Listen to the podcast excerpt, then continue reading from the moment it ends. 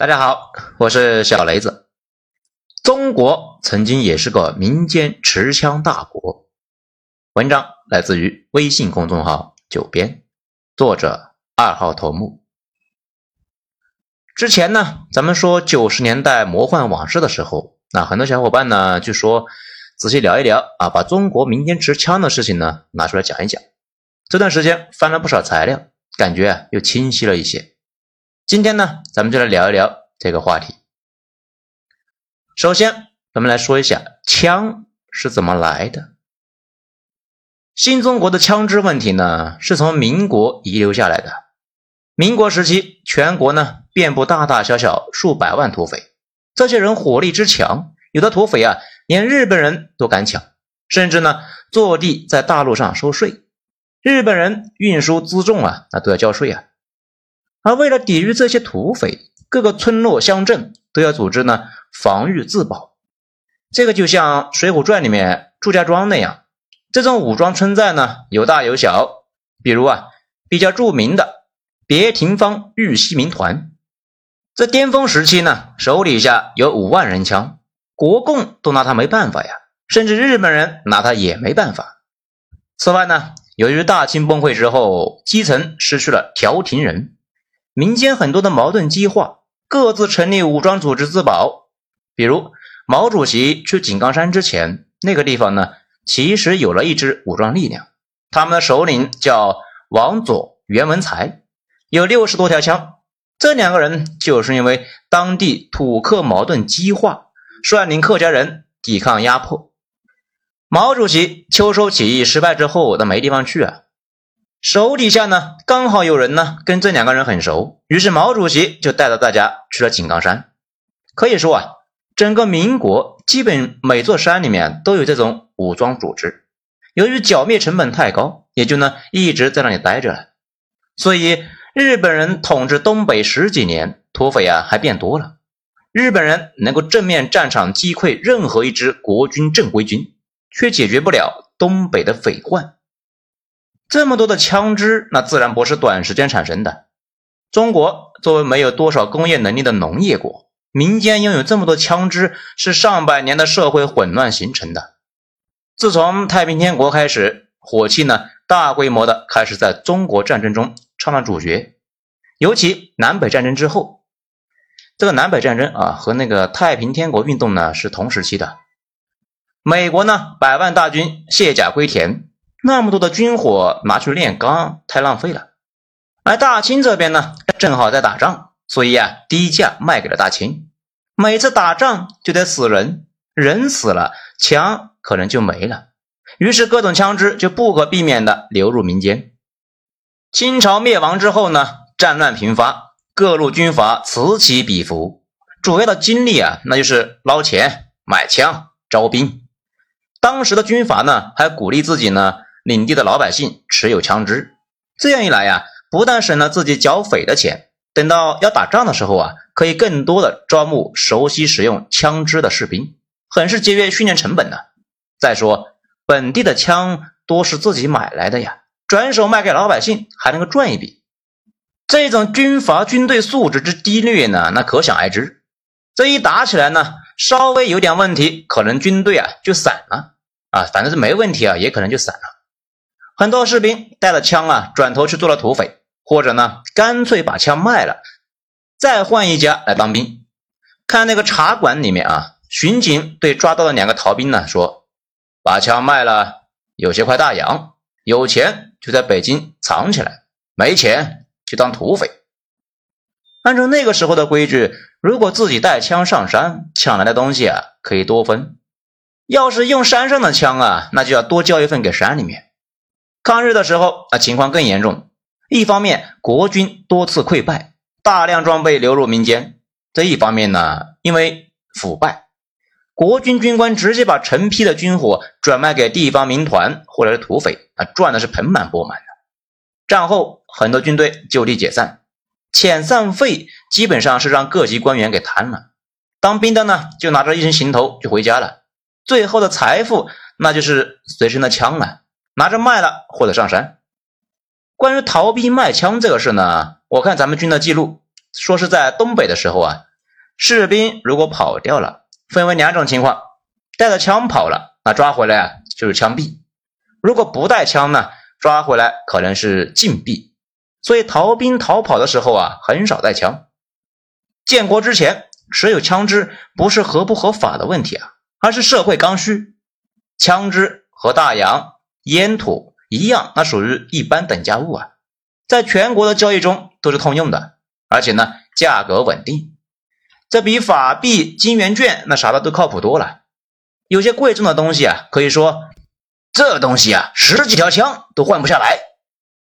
在一九三二年九月，两个英国人呢在东北被土匪绑票，土匪开价一百三十万大洋，还要一百支步枪、三万发子弹、两挺重机枪、五万发子弹、十一斤上等大烟等等等。这可见在当时啊，枪和大烟那是一样的，属于硬通货。这里呢多说一句啊，最后交钱倒是没有这么麻烦，因为东北呢已经被日本占领了嘛。英国人他不愿意出钱，出动军舰逼迫日本人去交涉，日本人呢只好捏着鼻子运了两车钞票把人呢赎了出来。好，咱们再说新中国成立之初，在看过《集结号》的应该都有印象，张涵予演的谷子地呢，遇到指挥员的妻子那一次，当时一大群人正在收缴民间枪支，收来的枪支之多之杂，不但堆成了小山。有的枪啊，连收缴的人都不认识。谷子地主动出来帮忙辨认。按照当时的统计，有时候一个县收上来的枪支就能够按吨来计算。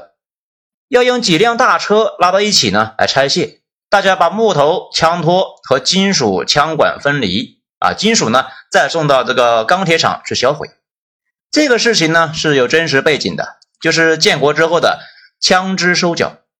在一九五一年。国家颁布了枪支管理暂行办法。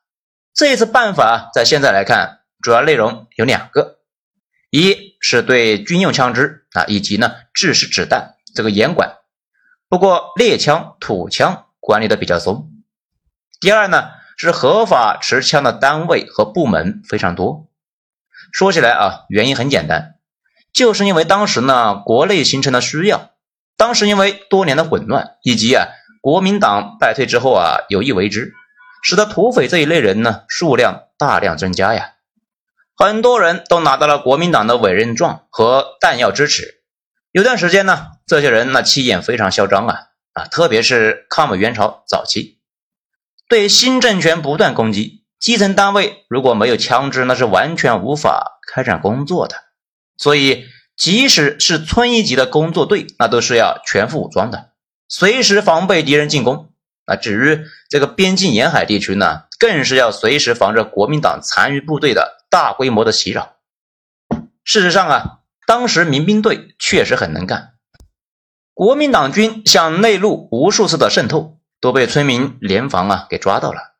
这样一来呢，虽然民间大量的老式枪支都被收缴了，不过因为现实原因，基层除了这个土枪、猎枪之外啊，还有大量的制式枪支弹药。只不过啊，不归个人所有。普通人在建国之后很长一段时间接触和使用枪支这个机会呢很多啊，而且呢是先进的军用枪支。在一些特殊地区，大量的老人、妇女和孩子呢，那都会使用和保养枪械。这就到第三点了，缴枪。在剿匪结束之后呢，国内枪支的管理那依然还是比较轻松的。这是因为呢，国际形势对我们那也非常不利啊。冷战早期，全世界都觉得会随时变成热战，而且呢是打核世界大战。这有段时间，原子弹研究啊没有大的进展，那火箭技术也没有进展，没火箭，原子弹用处啊就少得多了。后来中苏交恶，随时啊会发生大战，有的人觉得已经来不及等到原子弹了。当时民兵的训练，有的地方已经学习了计算高射炮诸元和埋设反坦克地雷，甚至呢，如何在核武器攻击中保护自己。为了增加战斗力，只有呢拿出发动和训练群众的老办法，让民众有基础的射击技巧和军事能力。在当时啊，有一本著名的小册子，叫《民兵军事训练手册》，现在呢被称为穿越三大神书之一。这里边的内容呢，从枪械保养到挖战壕的基本技巧，然后再到母猪产后护理，那啥都有啊。当时老百姓学习热情非常高啊，枪支也比较常见，所以呢，很多人对保养枪械呢并不陌生。在六十年代初，有的干部呢，曾经希望把研究两弹一星的资源减少一些，拿来呀升级常规武器。为此呢，还爆发过非常激烈的争论。这样一来，枪支的管理那就难免就更加松懈了，特别是小口径的枪支。这小伙伴，你想啊，如果村里的民兵都有步枪手榴弹，枪支如何能够严格管理呢？在一九六六年发生了一件事情，人民大会堂的玻璃居然被人用枪打烂了一块。虽然说事后呢查清楚了啊，是小孩呢打鸟，子弹乱飞造成了一个巧合，但是在查询过程中啊，发现民间依然有很多枪支。随后那些年呢就比较乱了，更多的枪支流入民间。多种因素使得官方对民间枪支的问题那就重视了起来，来了一次大规模的收缴。到一九六九年九月为止，全国收缴来的枪支达到了两百万支，子弹三亿发，火炮一点四万门，炮弹三百万发，还有三千万枚手榴弹。说实话呀，看到这个数字啊，我都不信呢。后来查询了一下，当年河北收缴了一批的武器弹药就有几百吨，拉了一系列的火车去钢铁厂处理啊，那这还是收缴上来的。没有收的可能还有更多，那事后证明呢，确实还有很多啊。这次收缴之后，枪支的管理渐渐严格了起来，这也是和国际国内大环境有关的。当时两弹已经完成，这个原子弹呢是一九六四年十月，氢弹是一九六七年六月，然后人造卫星一九七零年也将成功，国际局势已经发生转变，大规模热战的可能呢就变低了。新中国最困难的时候已经过去，国家已经有了自保能力啊。这个时候再把太多的资源和人力放在民兵训练和装备上面，效率和作用呢就没有那么大了。民间枪支泛滥的问题也渐渐的凸显出来，所以呢就发生了这一次大规模的收缴。这一次收缴之后，大规模枪支问题呢基本上得到了部分的解决。制式武器和火炮这种威力大的，差不多都收缴了。民间的枪支都以猎枪和运动步枪为主了。然后到第四，改革开放之后，改革开放以前呢，中国的社会环境都比较封闭，很多人呢一辈子都是在村子里面生活，都没有进城。就是在城市里面呢，很多工厂啊就如同一个小世界，一个工人可能一辈子就在一个厂里面生活。村里、厂里的人就是他们日常接触的所有人，干部们呢也具有较大的权威，所以即使大量的人配枪，村委会和厂保卫科都装备冲锋枪，但是也不会造成太大的社会动乱。有什么矛盾呢？内部就可以解决了。但是改革开放之后，中国进入了商品经济，无论是人员还是物资，那就开始呢急速的流动。见面接触的机会就越来越多，这人嘛，这一多呢，难免就会有摩擦、争吵和冲突，那也是不断的发生的。发生之后，暴力升级，那就会很容易发生。这个时候，枪支泛滥的弊端就体现了。当时因为社会不稳，社会治安呢非常的恶劣，令人触目惊心呢。抢劫案、凶案和凶杀案啊比比皆是啊，很多地方那都是有黑社会横行霸道啊。而且呢，几乎规模稍大点的都能够配枪。虽说持有制式武器的不多，但是呢，当时猎枪的管理比较松，猎枪和子弹呢制作比较简单，很多地方的猎枪呢在猎具店都能够买到，就是一种常见的双管，子弹呢又长又大，威力啊特别惊人。还有一种是五连发的猎枪，把枪管锯短了，可以呢轻易的随身携带。虽然精度比较差，但是啊，近距离杀伤面呢是非常大呀。这短视频鬼畜这个名场面之一，那个刘华强啊说的：“我给你机会，你不中用啊！用的呢就是这种连发。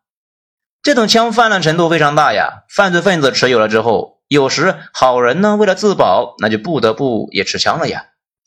比如有的地方呢车匪路霸太多了，白天就敢砍了树呢拦路抢劫；有的路线呢司机们宁可是绕几百里路都不敢直接走。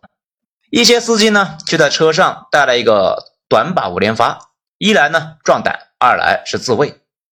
简单说就是社会转型，人员流动变大。暴力犯罪增加，这为了配合严打，枪支是重点。当时对于国内禁枪影响比较大的一件事情，发生在一九九二年北京西直门。警察收到情报啊，一个通缉犯露面了，和几个人在一家饭店吃饭，可能呢随身带有枪支。这对此啊，警察比较重视啊，派了十几个人去抓。本来是打算啊两个抓一个。把一起吃饭的人都逮住，结果到了地方发现呢，饭店被包场了，里面二十多个人在喝酒。为了避免人跑了，警察那还是进去逮人。刚把通缉犯和边上几个人按住，没想到其他几个人里面呢，就冒出几个人，拿着猎枪就开枪拒捕。猝不及防的场面下呢，非常混乱，十几个警察那几乎都受了伤。拒捕的五个人还都趁乱跑了，过了一个月才全部到案。在北京西直门这种繁华的地方，大街上会出现这种事情，对社会呢就造成了一个很坏的影响。比起常见的单人犯罪，这种团伙持枪公然拒捕，性质啊太恶劣。因为枪支泛滥，大大的助长了犯罪分子的嚣张气焰，对社会安定和人民群众那造成了巨大的危害啊。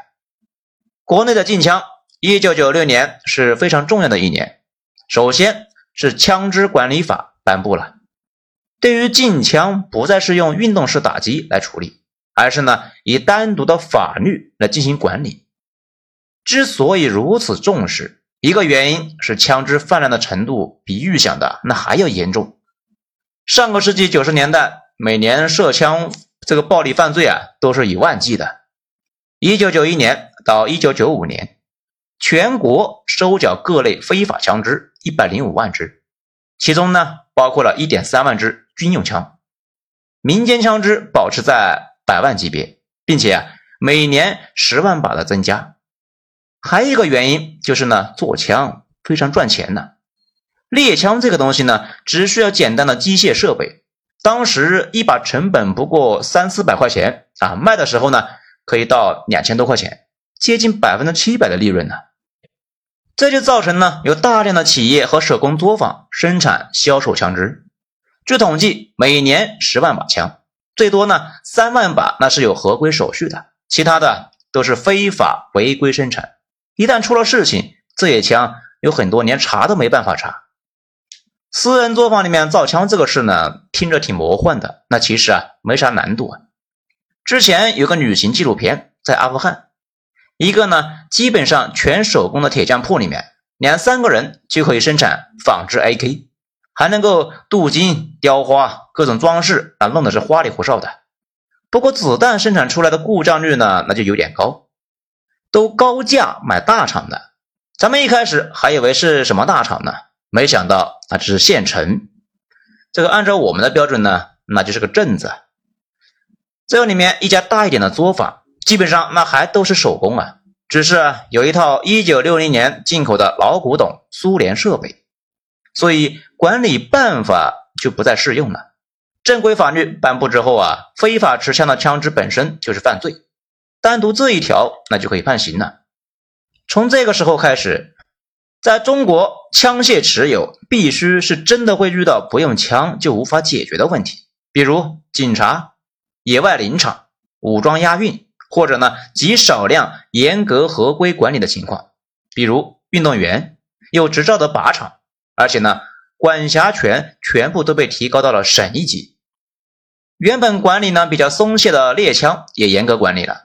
按照法律，牧民就是牧业收入应占全部生活收入的百分之五十以上，却因护牧需要，可以按规定配置猎枪。牧区中非牧民。不得配置猎枪。为了配合新法律的实施，一九九七年进行了有史以来最大规模的、最深入的一次严打。那年呢，咱们已经有记忆了啊。当时呢，那清楚的记得跟着警察叔叔啊去一家人那里去找枪。那个小子呢，有一个双管猎枪，用玻璃瓶渣子和那个黑火药做子弹，可以打鸟。那一次啊，被没收了。从此以后，禁枪不但成为了一件日常行为，对于任何案件。一旦涉及枪支，就会立刻上升几个层次，即使不使用，都会因为涉及枪支管理法加一条罪加罚。从那以后，国内枪支问题啊，才有了很大的改观。虽然不时呢还有涉枪案的发生，但是数量急剧的减少。在两千年之后，民间枪支基本绝迹，到现在二十年过去了。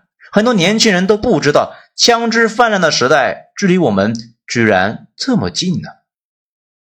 那最后呢，来说一下，这现在不要说枪支啊，刀具管制都非常严格啊。至于那个一点八焦耳的限制，使得大威力玩具枪都会超标。之所以如此呢，那就是因为当年的问题太严重，必须严格管理。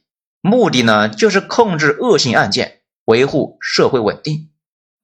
讲到这里啊，咱们不由得感慨一件事情，就是我国这种雷厉风行的能力，禁枪这么明显利国利民的事情，直接禁了那就得了。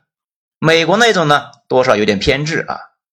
咱们前面呢反复的解释过，美国人为什么坚持持枪呢？